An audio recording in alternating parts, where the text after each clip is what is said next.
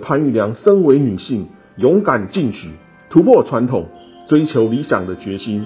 因为当时到国外学习艺术的机会，向来都被男性所垄断，女性很难到国外留学深造。但是潘玉良无畏外界怒骂、耻笑她为妓女的不服输正能量个性，使她做到了。Hello，大家好，欢迎收听历史本色，我是大家的好 Visa，我会和你分享古今中外结合史料与情欲文化的故事。你会发现历史本来就很情色。台北长流美术馆台北馆今年十月举办法国罗浮宫名画大师潘玉良特展。喜欢绘画的朋友欣赏之后，发现他画笔之下的女性裸体满是丰腴且自信。朋友请我说他的故事，我引用潘玉良的一句名言来说他的人生。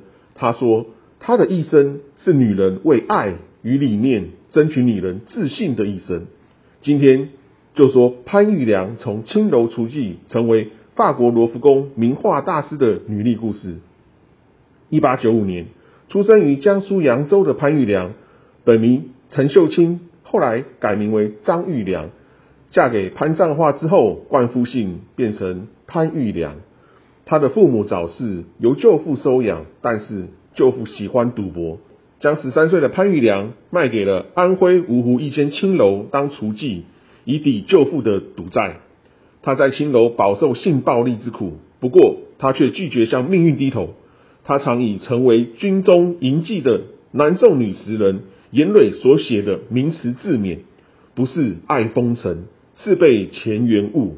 潘玉良十八岁的时候，在青楼认识了他的先生潘占化。潘赞化是清朝末年毕业于日本早稻田大学的爱国志士，曾经参加过孙中山的同盟会，也曾响应蔡锷的桃园护法二次革命。辛亥革命之前，他与陈独秀。自日本返回故乡安徽安庆，鼓吹革命，推翻清朝之后，任命为安徽芜湖的海关监督。潘玉良在芜湖市政祝贺他新官上任的青楼洗尘宴上认识了潘玉良。潘玉良唱着“不是爱风尘，是被全员误”的言蕊名言，表明自己不是生性喜好风尘生活，之所以沦为风尘。是为前生的因缘所致。潘玉良以不屈服命运的勇气，主动对潘善化唱的这句名词，极力表达他不满自身处境，急欲突破现况的大无畏精神，才使得潘善化在短暂的时间之中慧眼识英雄，为他赎身，娶她为妾。结婚之后，他们搬到上海，潘善化为他聘请老师教他读书。一九一七年。他与画家红野学画画，他坦言，在画画的时候，他感到前所未有的自由与快乐。一年之后，他考上后来改名为上海美术专科学校的上海图画美术院。但是，由于他曾经被逼良卖到青楼当厨妓的过去人生经历，使得学校不予录取。不过，校长刘海树发现他的绘画才华，力排众议，以第一名录取了他。同时对他说：“追求美的人从来就是勇士，美专正因为收了你们这些勇士，他的青春才能焕发出光彩来。”刘海粟的先进思想让潘玉良得以进入艺术殿堂，但是学校的师生仍以有色的眼光歧视曾经被逼良当厨妓的潘玉良。即使潘玉良用人体美学的角度，以自己为全裸模特儿自画裸体。即使他与澡堂用西洋画风绘画沐浴的裸女，也被人怒骂为妓女画裸女。一九二一年，法国里昂成立中法大学，潘玉良于上海美术专科学校研习三年之后，考取中法大学，使她成为中法大学第一位华人女留学生。这在一百年前重男轻女、封建观念浓厚的当时社会来说，代表着潘玉良身为女性。勇敢进取、突破传统、追求理想的决心。因为当时到国外学习艺术的机会，向来都被男性所垄断，女性很难到国外留学深造。但是潘玉良无畏外界怒骂、耻笑她为妓女的不服输正能量个性，使她做到了。一个月之后，他又考取里昂国立美术专科学校两年之后毕业，考入巴黎国立美术学院，与书画大师徐悲鸿同师名师学画。一九二五年，他完成学业之后，到意大利罗马国立美术学院与名师学画画与雕塑。他的作品入选意大利国家美术展览，其中油画《裸女》于一九二七年荣获展览金牌。当时上海生活周刊誉她为中国女画家的作品能够在罗马展览，以潘女士为第一人，是她以艺术为国争得的光荣。一九二八年，潘玉良结束八年的旅欧生活，回到上海，成为上海美术专门学校西画系的老师。年底举行第一次个人展。当时报刊称她为中国西洋画家女性中最突出者。一九三一年，潘玉良任南京中央大学艺术系的教授，他的作品曾入展首届全国美展，在上海举行个人展五次，在南京举行个人展四次，也曾经协助蔡元培组织中国美术学会。上海的中华书局为他出版《潘玉良油画集》。当时日本侵略中国。潘玉良以巾帼不让须眉的爱国心，投身于美术界义展义卖活动，将所得捐给国军，力抗日军。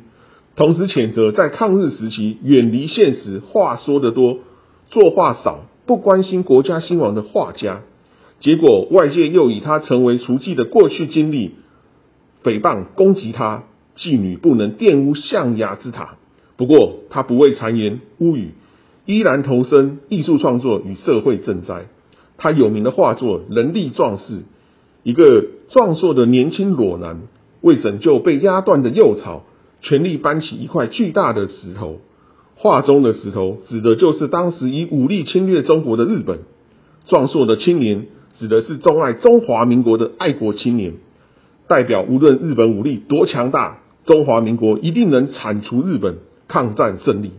但是这幅充满中华民族抗争精神的爱国画作。却被人以有色的眼光，趁他于南京举办个人展览的时候，毁损贴上妓女对嫖客的歌颂字条，言语性暴力侮辱潘玉良。国画大师张大千得知之后，特别画作《墨鹤图》，乡镇潘玉良，以荷花高贵的品节来寄予潘玉良之出淤泥而不染。